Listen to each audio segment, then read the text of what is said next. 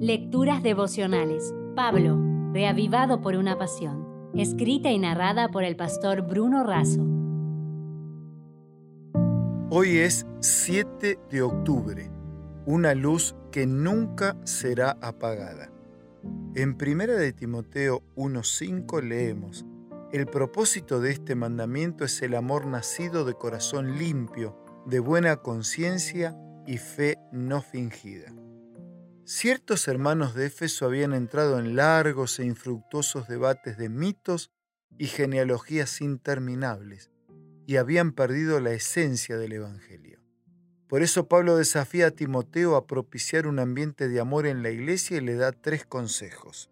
Primero, es necesario tener un corazón limpio. La verdadera religión no se limita a ceremonias o manifestaciones externas. El poder de Dios transforma el interior, los pensamientos, los sentimientos y los motivos.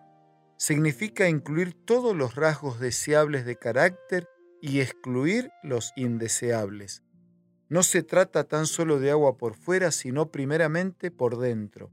Segundo, es necesario tener una buena conciencia. Es la facultad interior de la mente que juzga la rectitud moral de los pensamientos, las palabras y las acciones, independientemente de los gustos o las inclinaciones de las personas. La palabra conciencia significa conocer con. Es el juez interno que nos acusa cuando hacemos lo malo y nos aprueba cuando hacemos lo correcto. Pablo menciona una conciencia buena, sin ofensa, iluminada, limpia, en la fe, pero también habla de una conciencia débil, cauterizada y corrompida, que ha llegado a ser insensible a sus culpas por causa de permanecer mucho tiempo en el pecado. Solo la humilde dependencia y la absoluta confianza en el Señor nos proveen de una buena conciencia. Tercero, es necesario tener una fe no fingida. Esto implica una fe sin excusas, sin disimulos, sin apariencias, sin hipocresía. Algunos hablan tan lindo que nunca deberían bajarse del estrado, pero viven tan feo que nunca deberían subirse a él.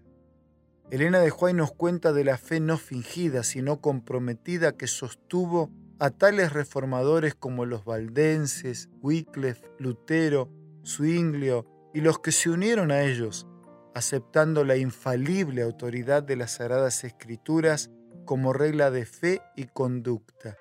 Negaban a papas, concilios, patriarcas y reyes el derecho de dirigir sus conciencias.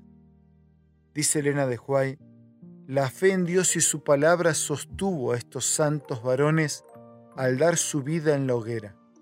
Cuando las llamas iban a apagar su voz, le decían Latimer a Ridley, su compañero de martirio, Ten buen ánimo, que hoy, por la gracia de Dios, confío en que encenderemos en Inglaterra una luz que nunca será apagada.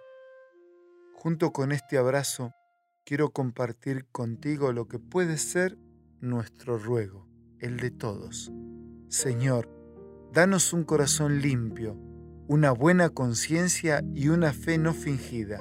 Danos una fe tan evidente que encendamos una luz perdurable con consecuencias de eternidad. Si desea obtener más materiales como este, ingrese a editorialaces.com.